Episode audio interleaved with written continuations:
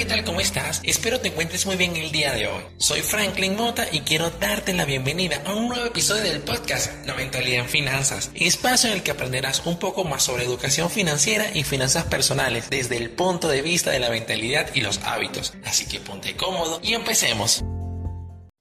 El día de hoy quiero hablarte acerca de cómo la inflación se come tus ahorros.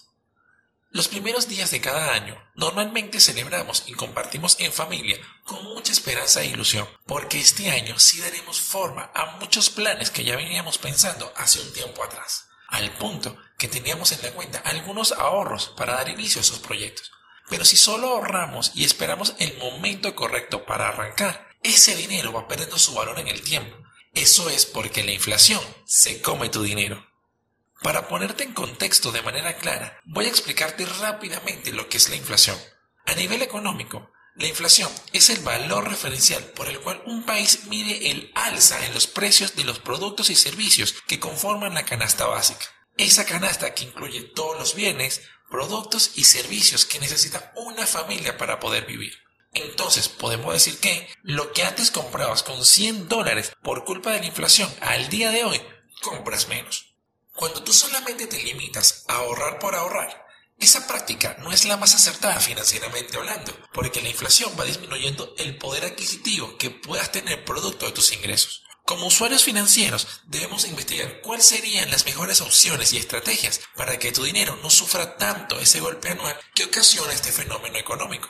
Te voy a explicar con un ejemplo sencillo cómo funciona la inflación, pero también cómo puedes hacer para combatirla y que tu dinero no pierda ese valor en el tiempo.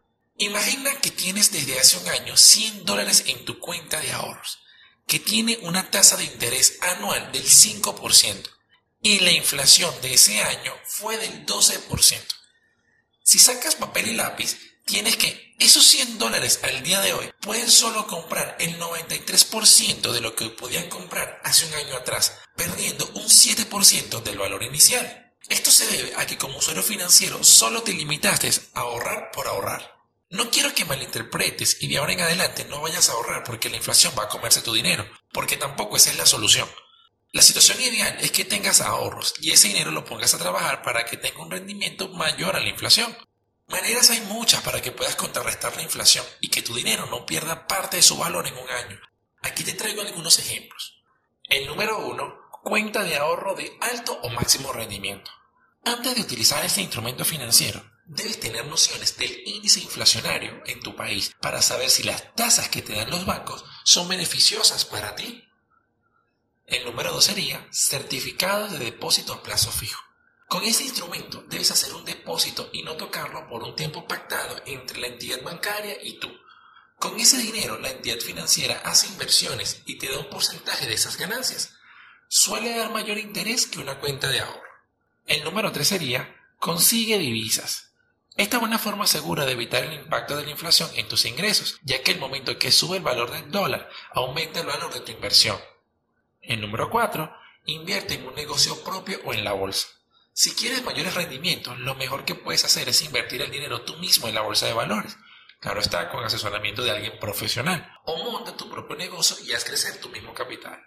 Como reflexión final, te puedo decir que no importa cuál de todas las opciones tomes para mitigar el impacto de la inflación, lo importante es que aprendas y te eduques para poder tomar la decisión que más se ajusta a tu personalidad y que te dé los mejores beneficios. Me despido, pero no sin antes dejarte esta frase de Nelson Mandela, abogado y político sudafricano, que creo es perfecta para la ocasión. La educación es el arma más poderosa que puedes usar para cambiar el mundo.